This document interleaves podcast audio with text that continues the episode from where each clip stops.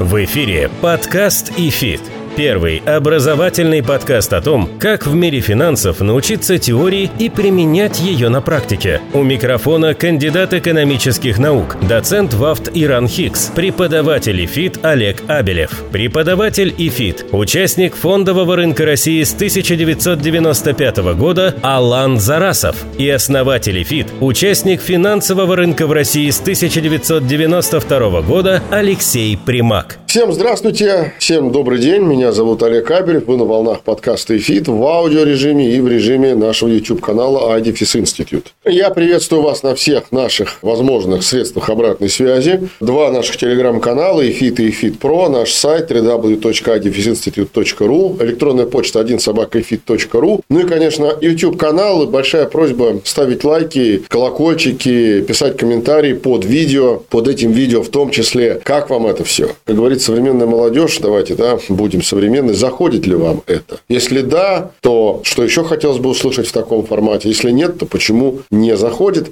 Почитаем, посмотрим, может быть, действительно и что-то поправим. Давайте начинать, вернее, я бы сказал, даже продолжать. Это очередной эпизод в рамках таких образовательных исторических эпизодов на волнах нашего подкаста и в аудио-видео режиме. В прошлый раз мы говорили про историю рынка ценных бумаг. Кстати, всех, кто еще не послушал, всех рекомендую обратиться к этому эпизоду. Он только-только вышел и в аудио формате, и в видео формате. Так что послушайте и посмотрите. Хотя можно и почитать тоже, но вначале надо послушать и посмотреть. Там мы говорили об истории появления акций и облигаций, в том числе и про первые ценные бумаги говорили. Но сегодня мы немножко затронем ту тему, о которой мы чуть-чуть тоже говорили, когда делали эпизод про историю обращение золота и говорили о том, почему золото – это всеобщий эквивалент. Мы говорили там про золотые монеты, про золотые деньги и вскользь упомянули про деньги бумажные. Вот сегодня мне хотелось бы поговорить более подробно о том, как и почему появились бумажные деньги. Исторически то, что мы называем бумажными деньгами, на самом деле таковыми не являются. Потому что исторически этимология этого слова отнюдь не восходит к слову «деньги». Кстати говоря, само слово «деньги» имеет тюркские корни и максимально приближенной валютой к современному слову «деньги» является казахский тенге. И это неспроста, потому что корень слов «тенге» и «деньги» он един, он тюркский. Так вот, возвращаясь к словосочетанию «бумажные деньги», этимологически нужно говорить о другом слове, о слове «банкнота». Если говорить формально, то вообще нет понятия «бумажные деньги». Есть понятие «банкнота» как форма денег. И этимологически слово «банкнота» восходит к английскому языку. «Banknote» – пометка банка банка или заметка банка. Что за заметка и какого банка? Действительно, первые бумажные деньги в том виде, в котором мы их привыкли видеть в своих кошельках, появились в Британии примерно в 17 веке. И их появление, опять-таки, связано с тем, что просто физически не хватало такого количества золота, из которого можно было бы чеканить монеты. Об этом мы уже говорили в отдельном эпизоде. И поскольку стало понятно, что для того, чтобы в будущем была возможность реализовать в том или ином виде какую какой-либо товар и получить за него всеобщий эквивалент, коим являлись, являются и, скорее всего, будут являться деньги, нужно было дать какой-то аналог этим самым золотым деньгам, при том, что физически золото так много уже не добывалось, а выпускать денег нужно было все больше и больше. И вот тогда действительно Банк Англии впервые выпускает так называемые пометки банка, на которых написано, что владелец этой пометки банка по предъявлении в банк имеет право на обмен в соотношении один к одному той суммы, которая в этой пометке указана, указано в массе золотых монет. И действительно, тот человек, который получал на руки эту пометку банка, то есть банкноту, мог предъявить ее в банк и в соотношении один к одному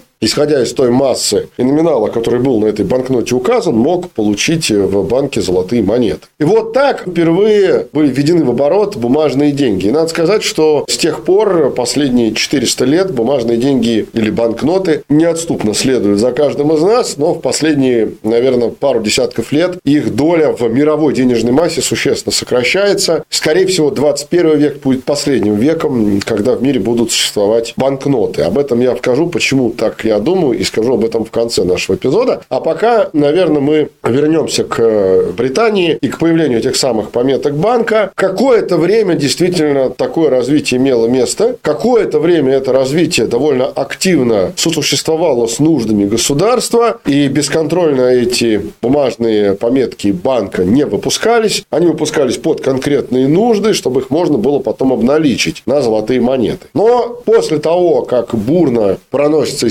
стремительно век 19 и человечество вступает в век 20 сталкивается с Первой мировой войной, выходит оно из Первой мировой войны с пониманием того, что многие мощности, которые раньше и чеканили монеты, и производили золото, и добывали золото, просто разрушены. Сталкивается с тем, что часть золотых запасов оказалась утрачена в Европе. Она была перевезена либо за океан, либо просто исчезла. Мы об этом говорили. И становится понятно, что финансировать восстановление экономик нужно, а физически такого количества именно в золотом выражении и содержании денежной массы просто нет. И вот тогда-то начинается довольно мощный рост эмиссии этих самых банкнот или бумажных денег. До какого-то момента он еще сопоставим с возможностью обмена их на золотые монеты в соотношении один к одному, но окончательно эту возможность сводит на нет Вторая мировая война, из которой мир выходит с колоссальными диспропорциями в экономическом развитии, с колоссальными долгами и с необходимостью восстанавливать промышленность, при том, что золото физически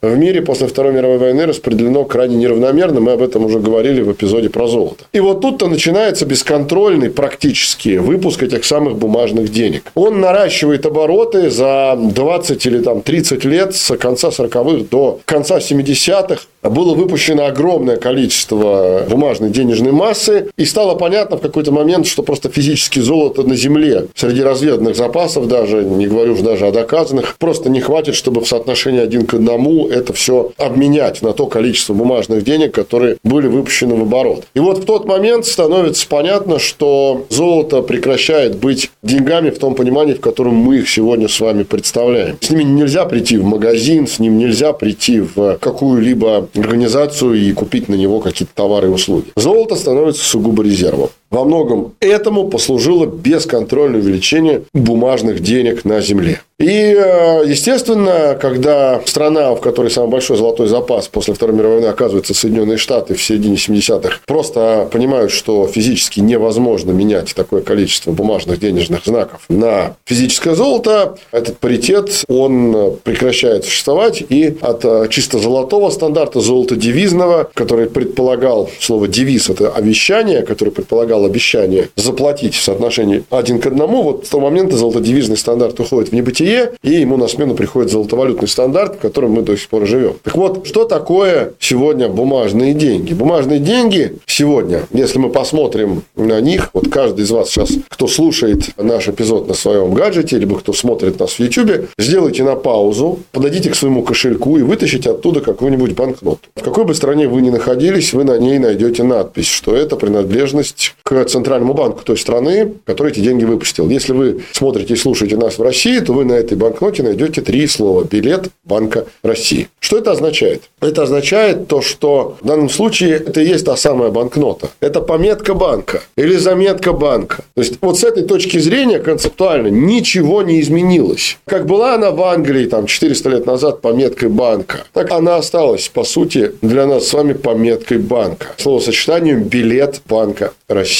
Или пометка Федерального резерва. Да? На американских долларах написано Federal Reserve Note. Пометка или заметка Федерального резерва. На евро написано, что это European Central Bank Note. Ну и так далее. Что это говорит? Это говорит, что вот эта вот бумажка в ваших руках есть не что иное, как доказательство обещания Центрального банка обеспечивать эту бумажку каким-то объемом золотовалютных резервов.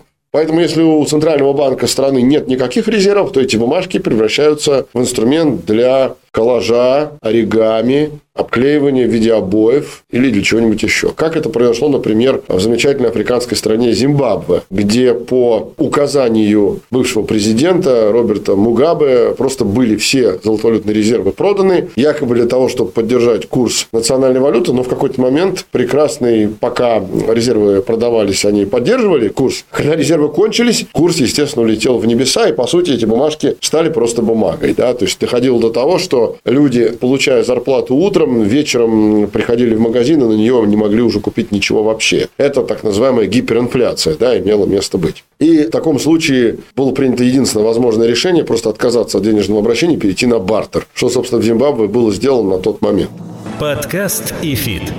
Возвращаясь к истории с бумажными деньгами, хочется отметить одну важную деталь. Очень часто мы говорим о том, что сегодня обеспечением денег являются резервы Центрального банка. Мы про это тоже неоднократно говорили. Это так. Но действительно ли все деньги, которые обеспечены резервами Центрального банка, являются бумажными? Надо понимать, что слово «бумажные деньги» – это скорее общее название. Некоторое время назад, впервые в истории денежного обращения мирового, в Австралии были выпущены деньги, которые тоже были банкнотами, но они были физически не бумажными. Почему это было сделано? Во-первых, бумажные деньги имеют свойство ветшать. И периодически Центральный банк должен обновлять имеющие хождение в обращение бумажные деньги другими новыми бумажными деньгами, изымая старые.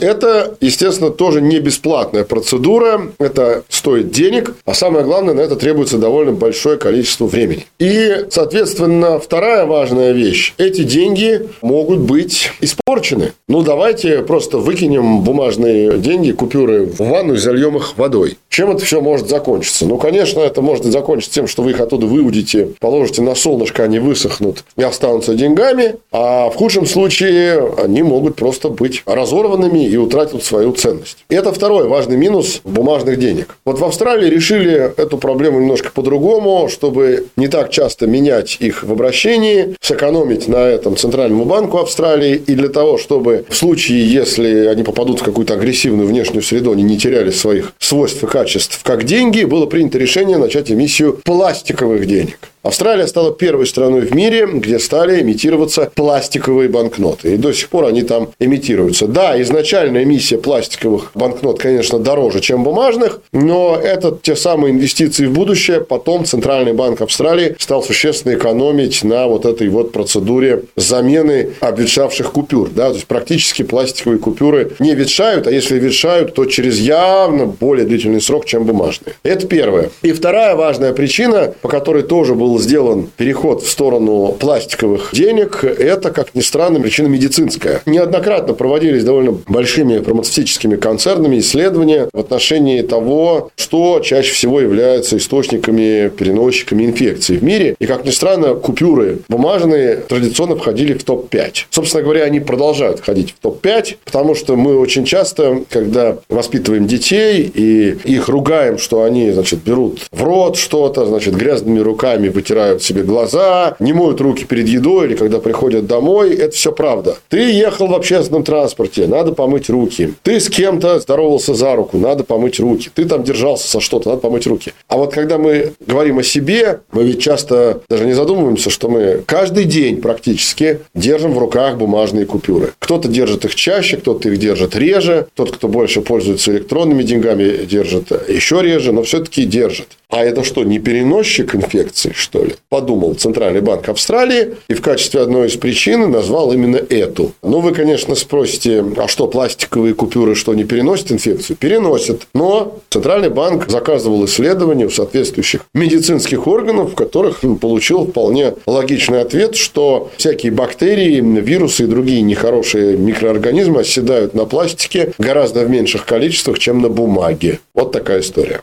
И Австралия стала первой страной мира, которая два года назад полностью отказалась от денежного обращения наличного бумажного. Сейчас там денежное обращение наличное пластиковое. Второй страной в мире, которая пошла по этому пути, стала Швеция. Это произошло тоже не так давно, и они тоже стали выпускать пластиковые купюры. Но Швеция, на самом деле, пошла еще дальше. Они себе поставили более амбициозную цель. Они поставили себе цель вообще уйти от э, наличного денежного обращения к 2030 году. То есть, полностью перейти на электронные деньги, а может быть, в будущем даже и на цифровые деньги. Кстати, по поводу цифровых денег, тоже, уважаемые слушатели, я вас адресую на один из самых ранних эпизодов в рамках нашего подкаста по поводу цифрового рубля. Мы там с Аланом Зарасовым рассуждаем, так что послушайте. Это один из первых самых эпизодов, то ли под номером 3, то ли под номером 4. Тоже, я вас уверяю, полезно будет послушать. Так вот, возвращаясь к истории с купюрами. Купюра – это форма, банкнот – это сущность. Вот когда меня спрашивают, в чем разница между словами купюра и банкнота, я всегда говорю, что купюра – это просто форма, а банкнота – это как раз сущностная функция, да, которую выполняет эта самая банкнота. Здесь я тоже расскажу об одном интересном факте. Скажем так, это одна из версий, но эта версия, пожалуй, самая правдоподобная. Мы переносимся в Российскую империю в 18 век. Именно в 18 веке в России стали массово распространяться бумажные банкноты, потому что на тот момент, именно в период начала правления Екатерины II, и, в принципе, на всем протяжении ее правления Россия постоянно с кем-то воевала. Чаще всего это, конечно, была Османская империя, но, естественно, любая военная кампания, она требует финансирования. И, естественно, какой-то момент э, прекратило хватать золота, чтобы чеканить такое количество золотых монет, и э, российское правительство стало выпускать бумажные деньги. Но, что любопытно, назывались они не банкноты. В России банкнотами их стали называть только буквально, наверное, в конце века 19 начале 20 века. Бумажные деньги в России назывались по-другому. И назывались они словом, которое тоже имеет английскую этимологию. Дело в том, что когда Банк Англии стал выпускать эти самые пометки банка, чтобы отличить эту пометку банка подлинную от фальшивой, на пометке банка никаких таких водяных знаков не было, еще даже этой технологии не придумали. Ставилась подпись управляющего банком, который эти банкноты выпускал. И перед его подписью всегда по-английски было написано так, как подписано, и, соответственно, ставилась подпись лица. И по-английски так так, как подписано, будет звучать следующим образом. Подпись по-английски это signature, соответственно, знак или подпись это sign. Sign – знак, а подписать или подписано signed, как as, и получается as signed, то есть как подписано. Ну и в России именно этимология слова as signed как-то, видимо, очень прижилась. Именно отсюда появилось слово ассигнация, которое на самом деле мало где еще использовалось, а в России, в Российской империи вот оно прижилось, и действительно ассигнация стала так называться. И вот э, наиболее активные массовые эти ассигнации стали выпускаться в годы правления Екатерины II. И существует такая точка зрения, что, естественно, в течение всего времени ее правления, а это так без малого 34 года на троне, ассигнации эти выпускались. И массово они стали выпускаться ближе к последним годам правления Екатерины, когда она уже была в довольно преклонном возрасте и была похожа уже скорее даже не на женщину, а на такую пожилую бабушку. Естественно, в течение всего периода времени практически в любой стране, где выпускались наличные банкноты, кроме номинала, на них, как правило, изображался профиль какого-то лица. Очень мало есть банкнот в мире, где не изображены профили каких-то лиц. Ну, достаточно вспомнить любые известные валюты в виде банкнот, э, и практически всегда мы наткнемся на чьи-то образы. Исторически это повелось именно со времен монет. В эпизоде про золото я рассказывал, почему там появились образы правителей, и более подробно мы об этом говорим. Но традиция остается традицией, поскольку первой традицию это задал Банк Англии, естественно, то, что чеканилось на монете, по сути, стало появляться и на банкноте. Да? Тот же самый лик или образ правителя. Ну, естественно, в годы правления Екатерины II ее лик или образ активно появлялся на этих самых банкнотах или ассигнациях. Ну и понятно, что по мере того, как шло ее правление, она явно не молодела, она скорее старела, и, естественно, старел ее лик на банкнотах. И в последние годы жизни, как я уже сказал, она уже была практически бабушка. И именно поэтому с эм, легкой подачи деньги, которые появились в последние, наверное, лет 6-7 правления Екатерины II, так и стали называть бабушки потому что она была похожа скорее на бабушку. Ну, а потом уж ушло этот суффикс, да, со временем, и бабушки превратились в бабки. Именно поэтому сегодня современный жаргонизм бабки очень часто применим к слову деньги. Вот такая история. Я не претендую на то, что это истина в последней инстанции, это всего лишь одна из версий, но мне кажется, довольно интересная версия, имеющая право на жизнь. Подкаст ИФИТ.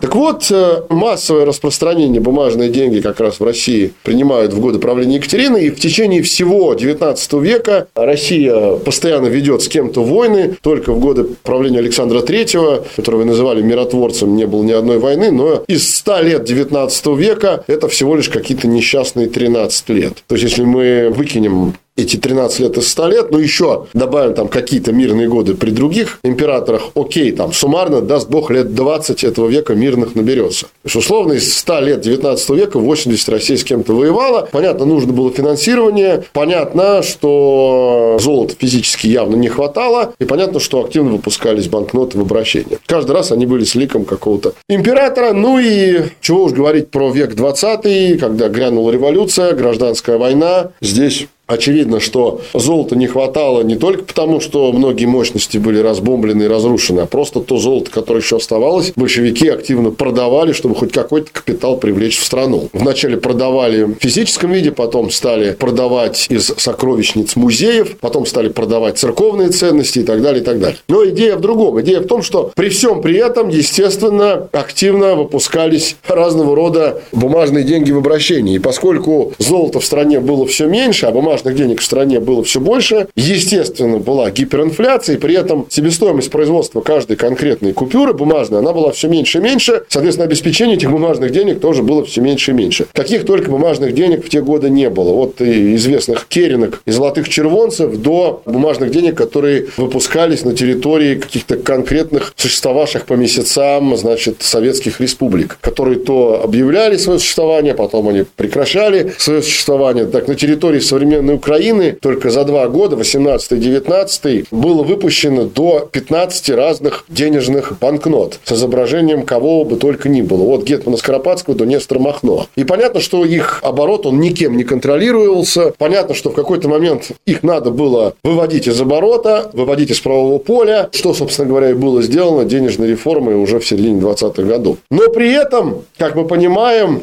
сама практика выпуска бумажных денег, она никуда не исчезла. Весь 20 век Бумажные деньги набирают оборот, набирают популярность. После отказа от золотодевизного стандарта в мире раскручивается эта инфляционная спираль, денежная масса пухнет как на дрожжах, их становится все больше и больше и больше до конца 20 века, даже до начала 21 века, когда в начале 2000-х современные информационные технологии приводят человечество к новой форме денег, которую мы называем электронные деньги, которые довольно быстро завоевывают популярность, но надо сказать, что не во всем мире, скорее, наверное, в странах золотого миллиарда. Сегодня, как ни странно, доступ к электронным деньгам из 7 миллиардов людей, живущих на планете, имеет чуть больше миллиарда. Где-то по последним исследованиям Всемирного банка от 1 миллиарда 100 миллионов человек до 1 миллиарда 300 миллионов человек. А остальные 5 с гаком миллиардов человек по-прежнему живут в мире наличных денег. Как монет, так и банкнот. Поэтому сказать, что настала эра электронных денег в мире, так же, как это было, когда настала эра бумажных денег в виде банкнот, нельзя.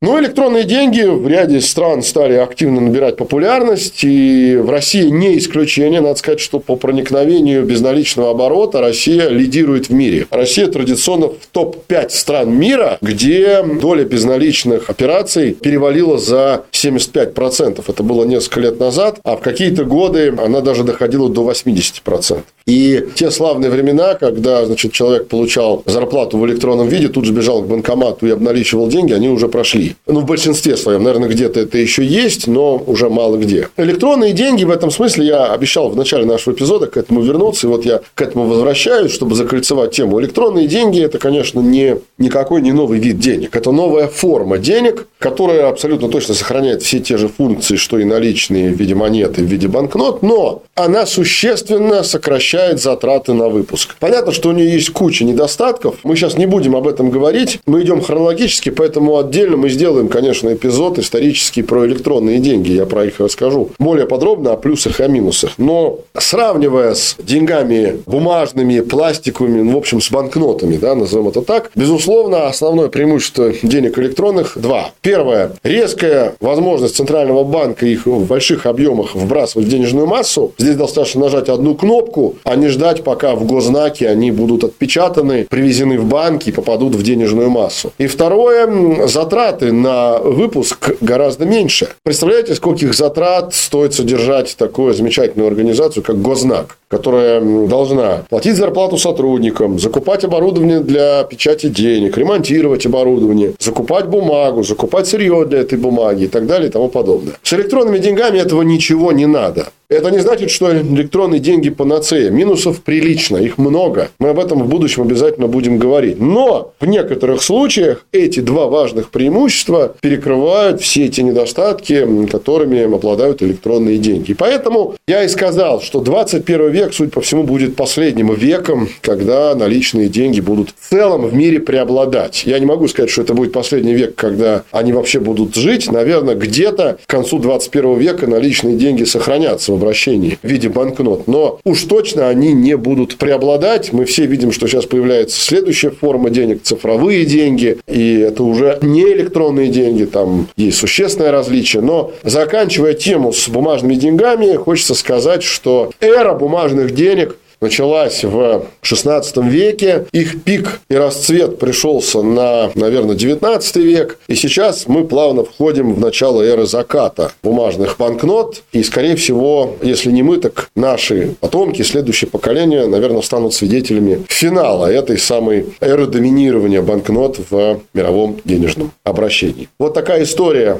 ждет, на мой взгляд, банкноты. Если вам было интересно, пожалуйста, ставьте лайк, нажимайте колокольчик и в описании к этому видео напишите ваши мысли, ваше мнение. Оно крайне важно для нас. Олег Абелев меня зовут. Специально здесь для вас на волнах подкаста «ИФИТ». Мы делаем эту серию исторических эпизодов в рамках нашего ИФИТ аудио и видео контента, назовем это так. Два наших телеграм-канала, ИФИТ и ИФИТ Про, как всегда для вас, наш сайт www.ifitinstitute.ru и наш канал в YouTube IFIT Institute. Еще раз прошу вас, не будьте безучастными, активно включайтесь в жизнь нашего YouTube канала, один собака fit.ru, наша электронная почта. Всегда с вами и всегда для вас проводим исторический и не только исторический ликбез на наших медиа ресурсах. До встречи на будущем будущих эпизодах. Всем пока. Напоминаем, что подкаст и фит можно слушать на Apple подкастах, Google подкастах, CastBox, Spotify, VK, Сберзвуки и Яндекс.Музыке. Музыке.